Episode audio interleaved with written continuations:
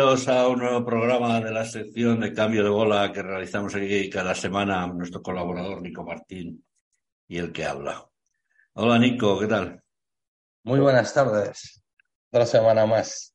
Eh, Hablar un poquito de la actualidad, que, que, viene recurrente la actualidad esta semana. ¿Cómo has visto esta semana? Que está ahí hirviendo esto de la Carrión contratando conductores en Sudamérica, Molinero que ya ha contratado unos cuantos de Sudamérica. ¿Cómo es toda esta movida? Sí, es una semana en la que continuamos como la semana pasada, ¿no? Con el tema de, de la captación de conductores en, Perú y en, otros países, ¿no? La noticia de que el grupo DPM, ¿no? De Pedro Molinero, que ha traído 250, que no es la primera vez, es una cosa que ya ha hecho habitualmente.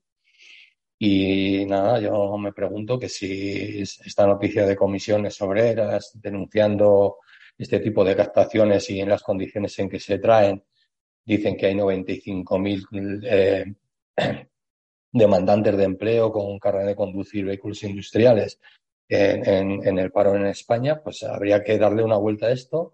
Las administraciones tendrían que, que entrar a ver si, porque habiendo 95.000 demandantes de empleo, se está haciendo una captación en terceros países sin ser todavía un, un sector que, que sea de, de, difícil ocupación.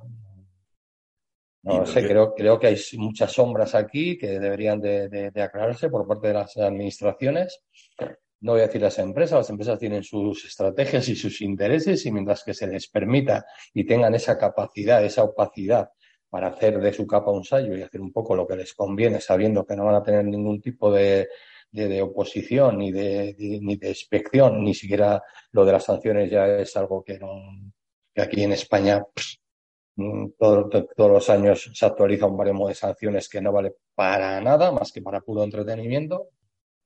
Seguimos en lo de siempre, ¿no? Españoles no gracias y vamos a ver de dónde los captamos de, en unas condiciones que de dudosa de verdad, o sea, de, no sé si, si, si, si, hay algo de decencia en este tipo de, de captación, porque me parece un poco un abuso. ¿Pero no crees que, que van allí a, a Sudamérica, a Perú o a, o a, otros países vendiéndoselo todo muy bonito a, a los conductores de allí y luego la realidad aquí es muy diferente?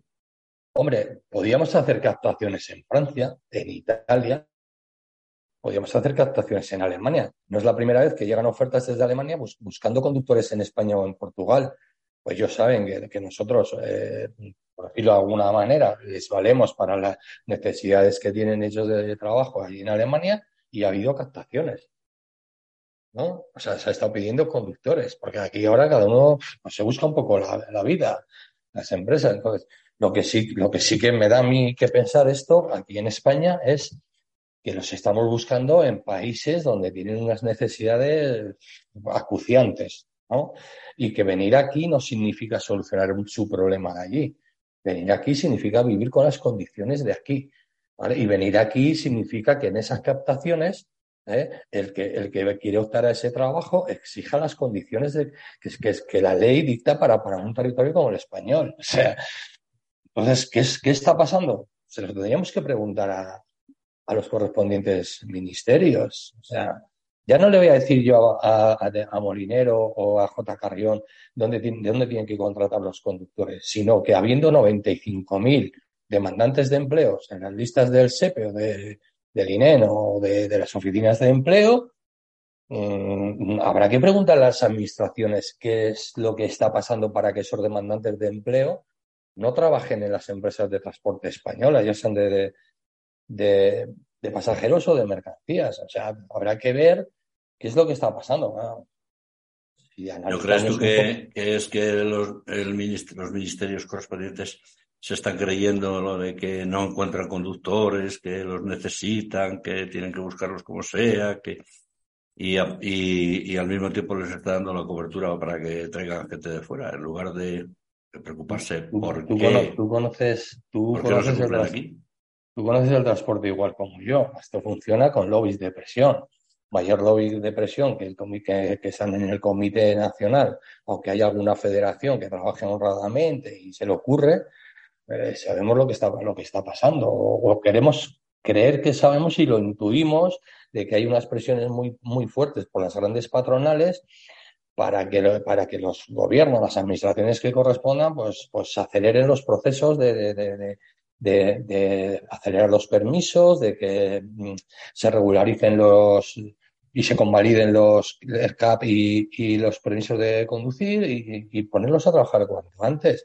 Pero yo creo que habría que entrar un poco en profundidad y no correr tanto en, seguir buscando en países donde hay unas necesidades, unas necesidades imperiosas. Y repito que yo creo que no solucionan el problema suyo personal. Que a lo mejor trabajando bien en su país pueden sacar su familia dignamente. Pero es que viene aquí creyendo que parte del salario se lo van a mandar allí y aquí vivir tiene unos costes y unos costes altos, como estamos viendo últimamente en España. O sea, la alimentación está por las nubes. los salarios no suben acorde a lo que sube el coste de la vida.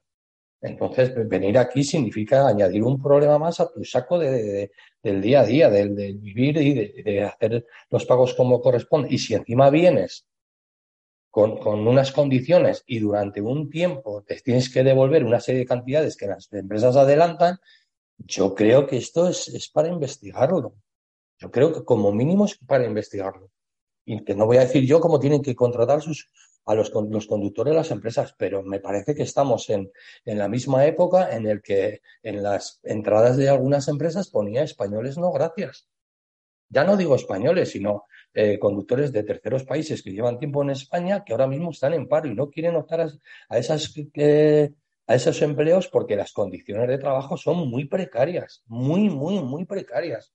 Y algunas indecentes, algunas ofertas de trabajo son indecentes. Porque hay que decirlo todo. Esto no es ir en contra de las empresas. Esto es empezar a poner las cosas en orden. Esto es empezar a poner las cosas en orden. Porque no sirve hacer congresos como el de ICOP, decir allí lo que se dijo, y luego hacer totalmente lo contrario a lo que se está diciendo. Eso es inmoral.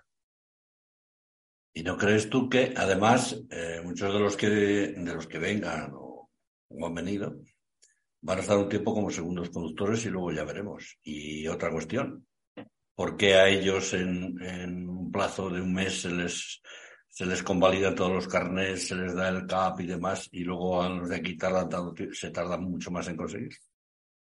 Y, la forma de conseguir ese tipo de permisos a través de esos préstamos adelantados por las empresas, no lo sé. Yo creo que es motivo de, preguntarles a las administraciones y que digan qué es lo que está pasando. Porque somos un, sector fundamental para la economía. Somos la, la columna vertebral del comercio. En un lado están los que producen y quieren vender y en el otro lado están los, los que demandan y, y compran y nosotros estamos en el medio moviendo toda esa mercancía, moviendo todas las materias primas. Entonces digo yo que se nos tendrá que tener en cuenta, porque no me cabe en la cabeza que día tras día salgan noticias sobre este tema, sobre contrataciones en terceros países, y realmente haya 95.000 demandantes de empleo. No, es que me saqué el carnet, pero no quiero trabajar en él. Bueno, pues si tuviéramos unas condiciones dignas, ya no digo unas pedazos de condiciones que, donde ganaras dinero y encima tuvieras una vida, ¿sabes? No, no, no. Trabajar en el camión es algo duro, es algo arriesgado, que, en cada momento estás poniendo en riesgo tu vida, incluso la de los demás. Yo creo que se nos debe de tener en cuenta, ¿vale? Y cubrir esas plazas con los demandantes que hay aquí como primera opción, como primera opción. Y entramos en lo de siempre, entramos en el tema formativo de la formación. ¿Es, que es, verdad que hay 95.000 conductores demandando empleo en España? No hay 95.000 conductores demandantes de empleo con carnet de conducir vehículos industriales. Seguro que hay 20.000 para cubrir esas plazas de primera necesidad que dicen ellos que faltan. Seguro. 20.000 seguro que hay. Luego aquí hay un problema. Hay un problema, hay un interés y hay un poco de indecencia en mi opinión, ¿eh? que no solo es, mi, solo es mi opinión y creo que mi opinión también es la de mucha gente que opina sobre este tema. Tú lo estás viendo porque tú recibes cada día las noticias y ves que hay una serie de, cuestiones que es, que es para ponerlas en duda, dar, dar veracidad a una serie de cuestiones que luego estos señores que vienen de Perú o de terceros países cuando vienen aquí, están un tiempo y saldan su deuda, si es que la tienen, si es que es verdad, porque vamos a poner todo en duda, porque hoy la información eh, hay que, hay que hacer un poco de autocrítica, hay que analizarla y ver lo que, con lo que te quedas, porque hay mucha información, pero no toda la información es, real. Estos señores cuando vienen aquí, pues funcionan muy bien, trabajan bien y demás. Lo que sí que ellos se sienten dolidos, como todos, a la hora de utilizarlos y explotarlos de una manera indigna. De una manera indigna como decía Carmelo González. Había que dignificar el sector. No, el sector es digno. ¿vale? Lo que no es digno son las formas que utilizan algunas empresas y, consienten algunas administraciones y por ende también el comportamiento de muchos conductores asalariados y autónomos eh, en, su, en, su, día a día y en su forma de actuar y en su forma de competir en el mercado. No hay más. El sector es digno porque aquel que quiere vivir dignamente vive es su opción, no tiene por qué dejarse explotar, no tiene por qué dejarse maltratar, no tiene por qué dejarse eh, eh, que, abusen de él. O sea, poner límites es una cuestión personal de cada uno. Si no, lo si no se está haciendo, no se puede echar la culpa a un colectivo entero. Creo que esto va primero por lo personal, lo segundo por empresa por empresa, y como siempre hay que exigir a las administraciones que entren en el tema, porque creo que hay aquí una dejación de funciones bestial por parte de las administraciones. ¿Tú crees, como, como cree la mayoría, que el gobierno está ajeno a la realidad del transporte? ¿Que solo oye lo que dice el comité? Yo te lo pregunto a ti. ¿El gobierno está ajeno? Te lo pregunto a ti. ¿Nos reímos? Yo creo que sí. ¿Eh? Yo creo que sabe todo perfectamente. Pero bueno, tanto lío como se ha montado, tanta noticia como sale, tanto eh, de que hacen falta 20.000 conductores, ¿qué tal? Podía, de, podía interesarse por el tema, podía decir, bueno, vamos a ver qué pasa. ¿Tú, ¿Tú, crees, Julio, que no recibe cartas de conductores, cartas de asociaciones, cartas de, de, sindicatos? Eh? ¿Tú no crees que se están recibiendo en los correspondientes ministerios quejas y quejas y información tras información? Sí. Pero el gobierno. Creo que sí, pero. Y ahora mismo, en lo que me pregunto es por qué en cuanto no, este programa. No toma cartas en cuanto cuelgas, nosotros somos muy pequeñitos, o sea, nuestra voz es muy pequeñita, pero que seguro que alguien nos escucha del gobierno también, le interesa, no vaya a ser que digamos algo que pueda afectar a la libertad de expresión y nos tengan que enchironar. ¿Sabes cómo te digo? Hombre, no creo que lleguemos a ese extremo. Pero te quiero decir que el gobierno lo sabe. De una manera o de otra es consciente de la realidad de las cosas. Otra cosa son los intereses que se mueven entre bambalinas. Pero yo creo que, cada ministerio es consciente de lo que está pasando. Otra cosa es que oiga a los interlocutores y diga, es que por los intereses del sector o del comercio o de la logística o de la cadena logística, pues tenemos que hacer un poco la vista gorda aquí. Pero una cosa es hacer la vista gorda y otra cosa es lo que está pasando en España, hombre. Es que España es única. Es que lo estamos diciendo todos los días. Es que a mí esta historia ahora de, buscar conductores en Sudamérica me suena, me suena ya repetida que eh, fue en el pasado con los de la Europa del Este y todos vimos cómo acabó. Llevamos años, ya están trayendo, desde hace años se han traído brasileños, se han traído cubanos, se han traído, bueno, en Latinoamérica muchos, porque claro, además teníamos una ventaja, ¿no? Con el idioma, ¿no? Cosa que, que creo que va a cambiar, ¿no? Porque llega un momento en que la gente pues, tiene necesidades, pero no es tonta. La gente no es tonta, la gente tiene necesidades. Tú creas una necesidad, ¿vale? Y tú eh, eh, haz que esa gente no cubra fin de mes y tenga que trabajar y trabajará por menos, pero durante un tiempo, luego irá colocándose y buscando su sitio. De hecho, las grandes empresas o las buenas empresas que tienen buenas condiciones o que trabajan a convenio, no les faltan conductores y profesionales. ¿Quién hace este tipo de captaciones? Pues hace este tipo de captaciones las empresas, las empresas que tienen eh, unas necesidades y que no, y que no quieren cumplir una, una, serie de condiciones, de condiciones para tener unos equipos de trabajo, ¿vale? Que duren en el tiempo. Que van a, van a crear empleos de baja calidad. Empleo de baja calidad, que repercute en toda la cadena. Es como cuando hablamos de, que es un autónomo dependiente de una empresa en comparación de un asalariado, pues un trabajador low ya está. Pues es más o menos lo mismo. ¿Quién hace este tipo de captaciones? Pues hasta ahora lo están haciendo empresas que sus conductores duran lo que duran en, sus nóminas. aquellas empresas que tienen conductores de, que, llevan años, que tienen 15, 20 años, que se jubilan y que, y que solo han trabajado en dos, tres empresas como máximo, es porque han estado buscando empresas donde, donde sus condiciones son mucho más dignas y mucho mejores. Y de hecho a esas empresas nunca les faltan conductores. También es verdad que esas empresas a lo mejor diferencian entre contratos eh, que con unas condiciones aceptables y contratos que son de, pérdidas. Entonces, para, para sostener ese tipo de contratos y seguir en el mercado, hay que tener mano de obra barata. O sea, esto no hace falta ser un licenciado ni tener un máster para saberlo. Vamos a cambiar de, tema. Esta semana también es noticia eh, una empresa que ha, denunciado a, otra empresa por haber por estar trabajando, por haber estado trabajando por debajo coste, que le reclama una cantidad bastante importante, más de 300.000 euros, después de, haber hecho bastantes viajes. Y otra vez sale por medio de, la denuncia sale por medio de, de la plataforma. ¿Cómo ves esto? Pues yo me hago varias preguntas, ¿no? plataforma está lo que tiene, haciendo lo que tiene que hacer, no sé si de una manera correcta o no, lo que dijo que iba a hacer, ¿no? que es denunciar todo este tipo de, de, de, actuaciones que contravienen la norma que, se, que salió en el Real Decreto de marzo del año pasado y demás.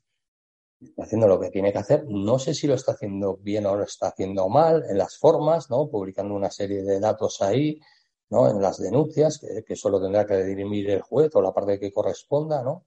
el tipo de sanción que le corresponde, porque en esa, en esa, en esa mm, difusión de esa denuncia, pues venía incluso las cantidades con las que debería ser sancionada la empresa, ¿no? Sí. No sé si le corresponde ya en la propia denuncia. Pero es que el denunciante puede decirle a, la inspección la, la, multa que tiene que poner. Por eso te digo que las formas igual no, lo que sí que veo en la publicación en redes sociales de esto es publicidad, ¿no? Publicidad que a mí, plataforma, lo, lo, es lo que creo que está haciendo. A ver, ¿está haciendo bien? Que se denuncien eso y que salga a la luz. Bien, de acuerdo. Pero también nos podemos hacer varias preguntas. ¿Cómo se pueden hacer tantos viajes y consentir eso, trabajar por debajo coste después de tanto y realizar la denuncia después de, pues no sabemos todas las condiciones por qué se, se ha formulado la denuncia, porque podríamos decir, pues, este señor se ha negado a trabajar por debajo de coste y punto. Ya está, y se acabó el problema, ¿no? Claro, pero ese señor quiere seguir en el mercado. Por lo tanto, está aceptando que le trabajen a bajo coste durante 60, 70, 80 o 320 viajes y luego, a través de la asociación, pues presenta una denuncia con unas cantidades que son muy abultadas Mm, yo veo mucha publicidad en el tema. No digo que no sea eh, correcto que se denuncie y que, y que se lleve a inspección todos estos abusos y demás. Yo no digo que no. ¿vale? Digo cómo son las formas. formas. ¿Y plataforma está haciendo lo correcto? Pues seguramente está haciendo lo correcto y dándole publicidad además. Ahora la pregunta es, ¿por qué espera tantos viajes ese señor, esa empresa? Pues él sabrá las condiciones, podrá explicarlo si quiere públicamente y si no, no. Pero yo veo ahí, yo veo publicidad. Que no digo que no está haciendo lo correcto, vuelvo a decir lo mismo. Ahora, ver que hay una demanda de diferencia de cantidades entre el precio que se paga y los costes, los costes unitarios de esa empresa, y además ver que las sanciones que le corresponden van desde tal cantidad hasta tal cantidad, me parece como denunciar y además sentenciar. No, no lo veo. Me gustaría que cuando salgan hacia adelante esas inspecciones y haya una sentencia, que pasara un tiempo, pues que también se publique y si diga si se ganó o se perdió. Si se diga si se ganó o se perdió, porque el Real Decreto dice lo que dice. No es, no es lo mejor el Real Decreto para esto, porque habla de costes unitarios. Habría que ver también cómo son los costes. Podríamos decir que yo digo que, habrá una, una, una mm, documentación anexa donde vaya detallado cada cosa. Todos los costes de este señor que tienen, de personal y demás. Si esa empresa, que además tendrá seguramente trabajadores a su nombre, pues veremos a ver cómo están cobrando también. Porque claro, los principios de plataforma y los fundamentos de plataforma es trabajar sobre la legalidad vigente y, denunciar todos aquellos abusos que se están cometiendo. Veamos también, ellos también defienden el derecho del trabajador salario. Ya vamos a ver si en esos costes unitarios está lo que realmente se le paga al conductor o lo que se le tenga que pagar. No lo sé, pero esto lo que lleva es a una polémica y, analizar eso. Yo no le quito razón a plataforma. Hay que denunciarlo. Aquí lo que llama la atención es que se haga la denuncia después de 300 y pico viajes, que no se haga a partir del segundo o del tercero. A ver, lo que sorprende es, decimos, eh, ¿cómo combatimos eh, eh, a aquellas agencias o empresas que trabajan por debajo de costes al autónomo o, a la pequeña empresa, ¿no? Al transportista efectivo, por decirlo de alguna manera, claro. ¿Cómo lo combatimos? Primero poniéndonos enfrente y diciendo que no, que las mercancías se queden en el suelo. No, no nos vale la, frase de es que si no viene otro y lo hace. Pues entonces, contra quien habrá que denunciar es quien compite con nosotros. O sea, si yo no lo llevo y vienes tú y lo vas a llevar, te, te denunciaré a ti y tú miras, es que mis costes son inferiores a los tuyos. Claro, por eso el Real Decreto está mal hecho. Pero tampoco podemos poner un, precio mínimo, porque no lo permiten las leyes europeas de la competencia. Entonces habrá que ver, pues habrá que negarse. Oye, yo veo muy, muy, muy honroso montar una empresa. Un señor monta una empresa con un camión, luego dos, luego tres, luego cinco, luego diez, luego veinticinco. ¿Vale? Pero si no me da, no me da. La cierro y otra cosa. Y no me, no me vale la excusa de, oiga, es que voy a dejar a 25 familias sin, trabajo. No, no, no, no. En el sector de, trabajo, de transporte hoy nadie se queda sin trabajo. Se dicen 20.000 demandantes, ¿no? 20.000 demandas de trabajadores.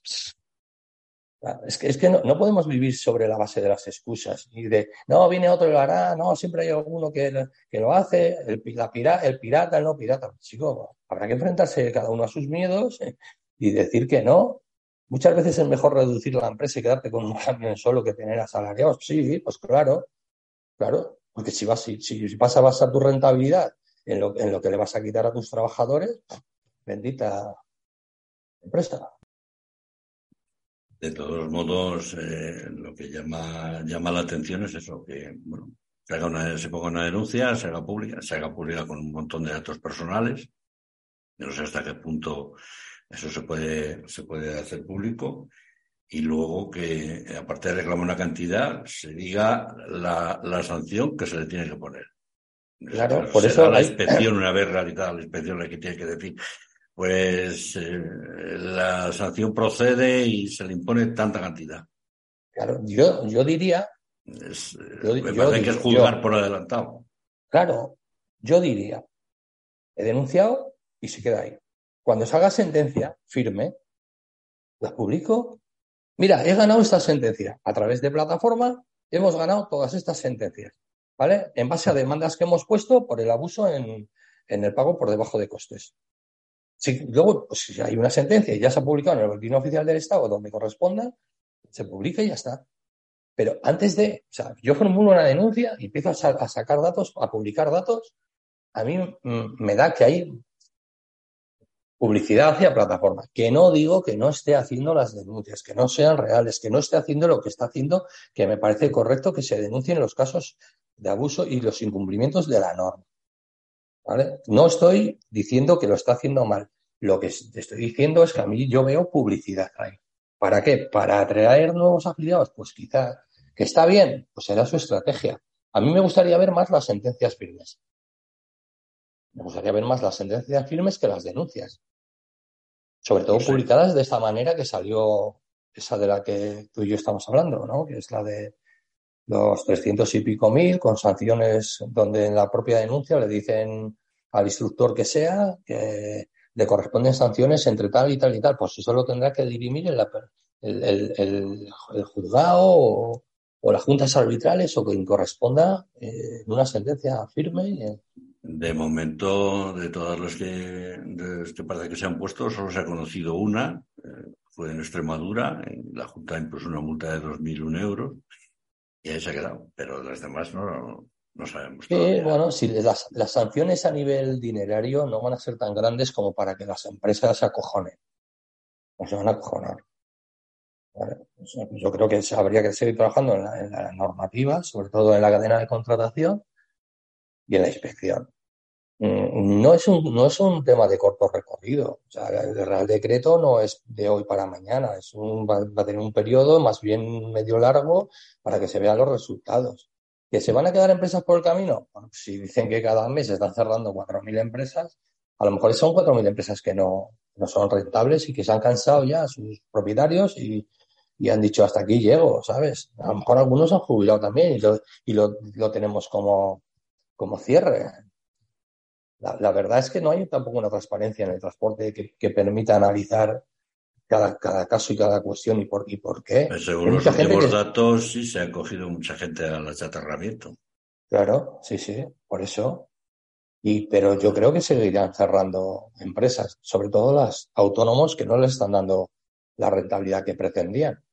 Hay que tener en cuenta también que hay una presión sobre las cooperativas de trabajo asociado y, lo que, llamamos los falsos autónomos. Y ahora, si ahora trabajo se está metiendo en este tema y está presionando, pues muchos se, querrán, se querrán quitar de esto cuanto antes, antes de que les genere un problema mayor, sobre todo de deudas con el Estado y encima con sanciones. Entonces, vamos, yo creo que plataforma, que plataforma a la hora de estar denunciando y, y, haciendo el trabajo que dijo que iba a hacer, me parece lo correcto. Las formas y los modos, no sé, eh, es una pelea entre uno que demanda y, una empresa que es denunciada y verá qué, derechos tiene cada uno y cómo y dónde se vulneran o no se vulneran los derechos que le asisten a cada uno. Pero vamos, yo veo mucha publicidad, dentro de decirlo. Dentro de, que lo estén haciendo bien o mal o como quieran ellos, es su estrategia, yo veo publicidad. Vamos con, otro tema. ¿A ti te ha llamado igual que a mí la atención que un sindicato convoque una huelga general el 18 de mayo y luego un GT y comisiones como que no para el 7 de junio? ¿Cómo es eso? fíjate, CGT dice que no, no se ponen de acuerdo tampoco en eso. En el sector del transporte y de, mercancías y de pasajeros para pedir una jubilación a los 60 años, ¿no? Y luego comisiones y diga que en junio van a hacer una movilización. Me parece que la división, esta división me parece que viene dada por el hartazgo de la gente, que realmente sigo sintiéndolo mucho, creo que va a ser minoritaria y no residual lo del paro del 18 de mayo. Sinceramente, no, no se palpa en el ambiente eh, que, la gente está con el ánimo de, parar. Sintiéndolo mucho es mi, mi opinión ya hay asociaciones o no sé cómo llamarlos, asociaciones o sindicatos pequeños como ASET que, que la apoyan, pero bueno, también eh, ASET tiene el alcance que tiene. Claro. Claro. es curioso, ¿eh? que no que no funcione un ya aquella aquella petición de firmas que se hizo a través de internet para pedir, o sea, no, sé por cuánta cantidad va, pero si somos 400.000 trabajadores en total, ¿no? O 200 y pico mil choferes y 50 y tantos mil, lo que sea, autónomos. ¿Dónde están las cantidades sobre las firmas para llevarlas al Congreso? ¿Y quién es el responsable, la cabeza visible? Ahora DGT se harta, otro día se hartó uso, comisiones y UGT salen por otro lado. La división queda muy clara, está muy clara y es muy, es muy patente. ¿vale?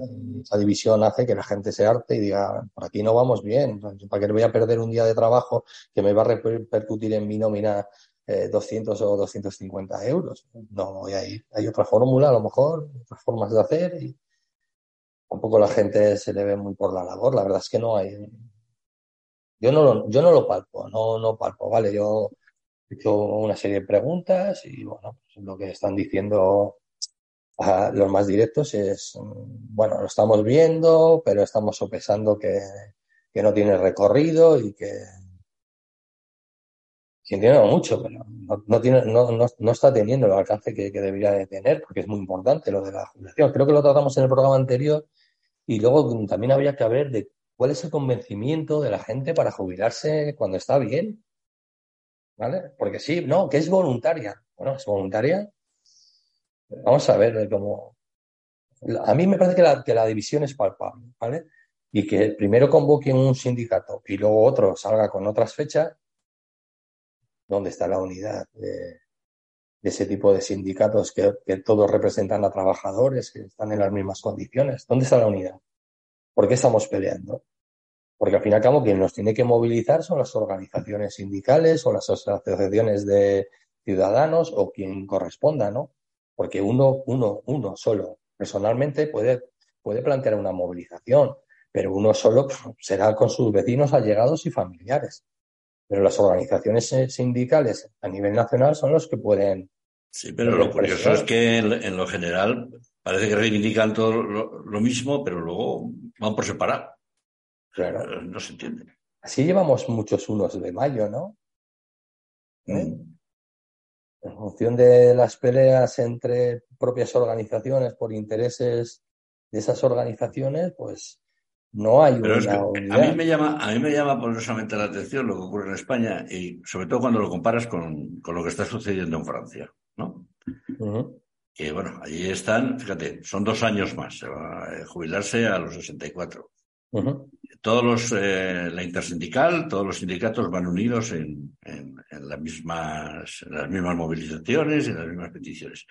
Y aquí estamos hablando de, de 67, 68, yo qué sé, la edad que le vaya a corresponder a cada uno, y, y la gente está mirando a, al, para otro lado como que no fuera con ellos la fiesta.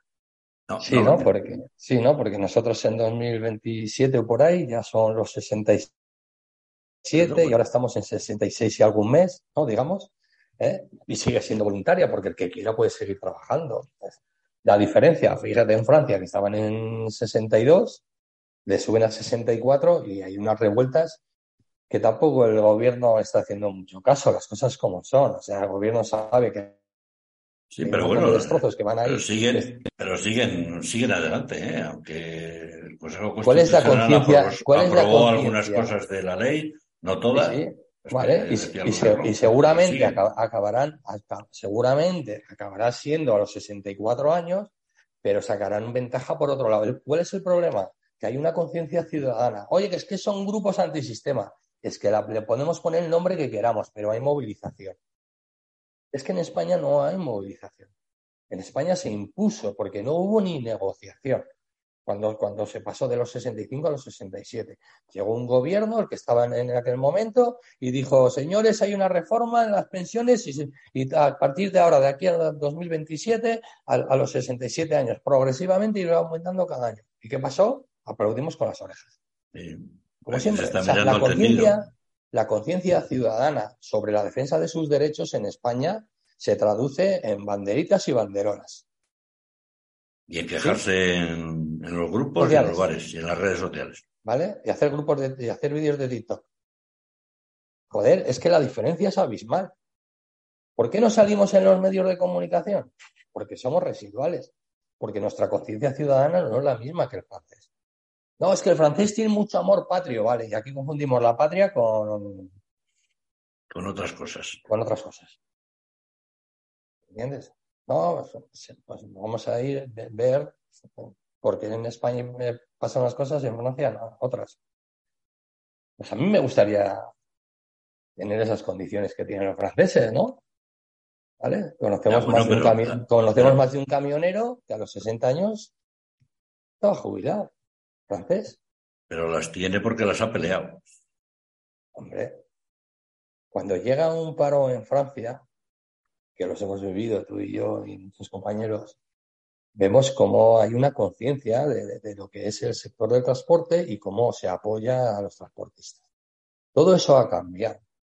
Ya no hay tanta, tanta unidad en Francia. Ya cuando hay paros, hay paros eh, con, marchas lentas, con... pero ya no hay aquella presión que había, porque realmente las, las, los grandes intereses económicos también mueven sus hilos y hacen que haya cierta división para que el que esté mejor diga, no, no, a mí no me toca porque yo estoy muy bien. El que esté mal, que se movilice. Vale, ya no hay tanta presión, pero sí que hay una conciencia ciudadana diferente. Tienen una forma de pensar diferente. Ellos aceptan que hay que pagar impuestos para tener beneficios públicos. ¿Vale? Lo que sí que les están tocando es parte de esos, de esos beneficios sociales y esos beneficios públicos que tienen, que es en todos los países igual, como la sanidad, la educación, porque hay unos intereses económicos muy potentes que están presionando constantemente las 24 horas del día. Pues para que eso se revierta, también tiene que haber una presión desde la ciudadanía que esté presionando en contra, para que haya una fuerza contraria a los intereses que empujan desde el lado contrario. En Francia parece ser que lo hay, con los chalecos amarillos, y hay una resistencia muy potente desde el gobierno, o sea, ponen un tupido velo y a ver cómo sale esto. ¿Por qué? Porque todos los destrozos al final se acaban pagando con dinero público, no pasa nada, no está doliendo. Por eso hay que seguir presionando y presionando. ¿En España qué pasa? Pues en España no, no hay presión, solo hay presión desde una parte, por eso nos va como nos va, desde grandes intereses eh, económicos, ¿vale? Que, que, que se enfundan la capa de la bandera encima de ellos y hacen que muchos patriotas pues defiendan esos intereses, ¿vale? Sin analizar siquiera en qué salimos perjudicados. Y cuando sale el tema sindical, como es el tema este, pues encima salimos divididos, unos por un lado, otros por el otro. Pues, ¿qué, qué, hace la gente de la ciudadanía? Pues no cree en esas personas que nos tienen que movilizar. En el sector del transporte lo llevamos viviendo muchos años. No creemos en las organizaciones que nos tienen que movilizar. Ni tampoco somos capaces de crear nuevas, nuevas, eh, nuevos sindicatos y demás. en cuanto salte uno la cabeza rápido se la cortan. Claro, por eso hay, que, no hay solo cuatro sindicatos, que hay una gran variedad. Por eso muchas empresas con, mucho personal o en la función pública hay un montón de sindicatos que son mucho más pequeñitos, pero son muchos más activos, ¿vale? Que estos grandes sindicatos. ¿Quién firma los convenios y los? Pues que acaban firmando siempre UGT y demás, y comisiones, porque son los dos grandes sindicatos los que más delegados tienen, pero luego, a nivel de la función pública o empresa por empresa, allí donde se han creado pequeños sindicatos que, sectoriales y demás, tienen mucha más presión. ¿Consiguen delegados? Pues no tantos como para, para, para ejercer la fuerza necesaria, la realidad. ¿Algún tema más que quieras tocar en este cuarto? Bueno, ya llevamos ya cuatro cambios de moda. Llevamos cuatro, íbamos a, hablar, íbamos a hablar un poco de la electromovilidad, pero bueno, vamos a tener que ir dejando, ¿no? Un poco, porque la actualidad es la que es, ¿no? Y ahora estamos, bueno, hay una serie de cuestiones que son interesantes, pero bueno, es que la actualidad manda. La, manda. La, electromovilidad todavía, yo creo que le falta, le falta ver, nos falta verlo sobre el terreno. Nos falta verlo sobre terreno. A ver, es que a mí ver si los camiones realmente dan el rendimiento que dan lo que dicen los pues, fabricantes, que, andan los kilómetros que andan y, y, se llegan a implantar en las empresas. Eh, a ver, la electromovilidad. En las grandes empresas, sí. En las pequeñas empresas y autónomos, ¿quién va a poder comprar un vehículo de esos y quién le garantiza una rentabilidad a largo plazo? Nadie. Pero bueno, las grandes empresas están probando también con pequeños lotes a ver qué pasa. Y con acuerdos con las marcas. Y con acuerdos con las marcas. Y con ayudas de las subvenciones que le está dando los estados y las administraciones correspondientes. A lo que yo voy es, hay un lenguaje muy negativo sobre estos cambios. Bien, pero es que cada año la tecnología avanza. Porque digan, no, es que en 2035 ya no se van a vender vehículos de combustión. Bien, es que de aquí a 2035 si ya hay una pila que dice que aguanta un millón quinientos, o sea, un, eh, millón quinientos mil kilómetros, de 2035 podemos tener una autorrecarga del propio vehículo. Es que habrá que dejar avanzar a la tecnología antes de ser tan negacionistas. Porque es que parece ser que está de moda ponerse en contra de todos los avances ah, tecnológicos. a ver, es una batería que aguanta un millón y medio de kilómetros, pero no quiere decir que es recargable, ¿eh? No que se le carga y anda un millón y medio. Ah, pero la vida útil, porque lo que, se lo que se está poniendo en duda es cuántas electrolineras va a haber, eh, cada cuántos kilómetros. Bueno, pues ya se está viendo en la normativa que cada X kilómetros va a haber, ¿vale? ¿Cuánta potencia de recarga y cuánto tiempo vamos a tener que estar? Bueno, señores, yo no sé ¿Qué es lo que quieren? ¿Que, el camión llegue y ya esté cargado? Pues es que nos estamos acostumbrando allá en el mundo del camión, pero si tenemos un montón de, normativas que nos dicen que tenemos que descansar. Oiga, pues si hay que recargar, hay que recargar. Y si no, generen un nuevo modelo de transporte más racional y más acorde. Pero todos estos que parecen que son negacionistas de lo, de lo que viene, si no hay cambio, no hay marcha atrás. Si es que hay mucha gente que se acuerda del transporte de los años de atrás, si no vamos a volver. No vamos a volver al taco de dinero en el bolsillo, ni a pagar el gasoil en manos, y eso no vamos a volver a ello. ¿Entiendes? Ya no vamos a, a volver al cambio de bola, es lo que hay. Y esto es de aquí para adelante, nuevas tecnologías, otra forma de ver las cosas. Pero es que hay mucho negacionismo, de todo es un chantaje, es un engaño, no sé. Bueno, pues vamos a ver qué pasa. Momento, a, mí me sorprende cuando, cuando ponemos noticias de, de caminos eléctricos, hay que se lo toma muy, muy, muy a cachondeo. Y es una cosa que está ahí. ¿eh? Yo no, yo sé que se están probando ya y se están probando en la media y en la, en la corta y en la media distancia, ¿vale? Se están estudiando en larga distancia. Los de larga distancia no les han puesto límites de entrega, se están probando.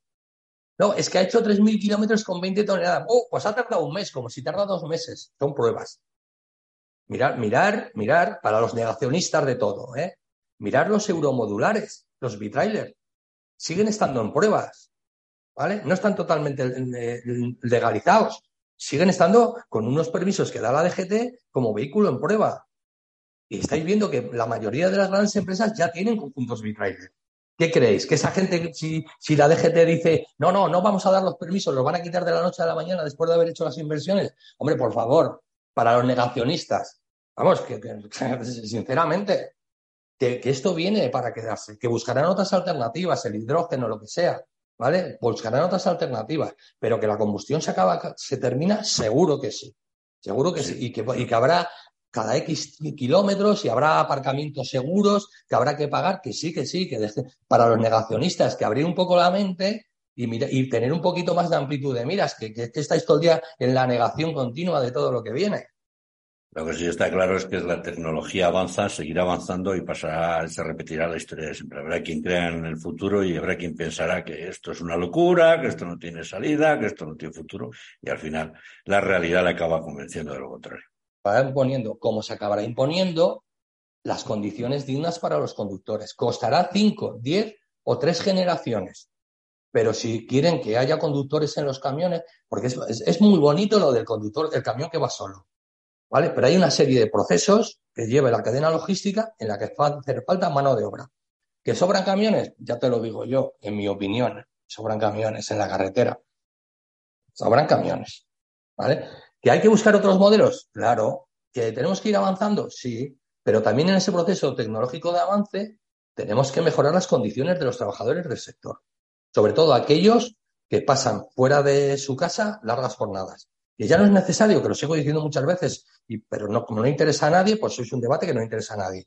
Hay opciones para empezar a cambiar, empezando a reformar otra vez la, la, la, 561, yendo a descansos más largos. Eliminar los descansos de 24 horas, ir a descansos de 34 o 36. Ya está. Obligatorios de descanso normal, 48.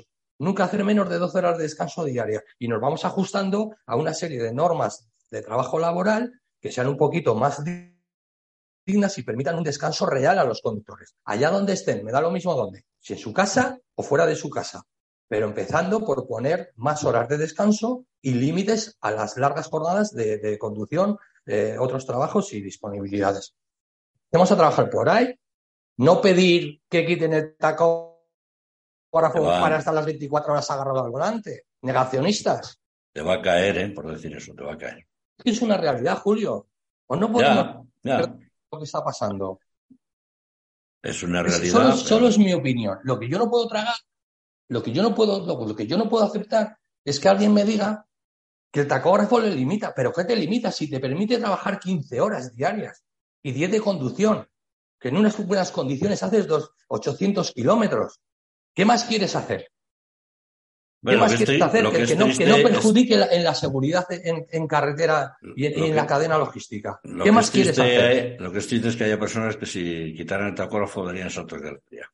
Claro, entonces, es que estamos en el negociacionismo. Los sindicatos son malos, el gobierno es malo, las normas son malas, todo es malo. Coño, ¿y yo qué hago? No, yo pido que quiten el tacógrafo para que me dejen trabajar como a mí me dé la gana. Claro. Joder, pero que es que habrá que ponerle límites a los abusos en todos los sentidos y empezar a primar la seguridad yo en la electromovilidad lo que pido es que sean eficientes, ¿vale? Que permitan un trabajo seguro, ¿vale? Que no echen a arder, que esos camiones no echen a arder espontáneamente, ¿vale? Y que, y que te permitan un trabajo digno, que no te generen estrés, que no se abrían cada dos por tres, que no, tenga, que no tengamos donde recargarnos y haya que llamar a una grúa, que los costes no se disparen. Pues es lo que pido. Pero no estoy todo el día con que no lo van a conseguir y dónde está para enchufar, cómo hay que generar la electricidad. Oye, ¿pero qué sois? ¿Tontos de capirote? Si hay carreteras que recargan, que recargan, la, que recargan la electricidad con el, con el rodaje de, de, de los camiones, si el sistema que es de la Fórmula 1 en el primer eje de la plataforma genera, genera energía. Pero vamos a ver, ¿en qué mundo vivís? ¿En qué mundo vivís para estar legándolo todo? Es que es increíble, a mí me parece increíble. Y voy a terminar con el tema porque necesitamos más recorridos. Es la, es la posición que tienen los que son de no a todo.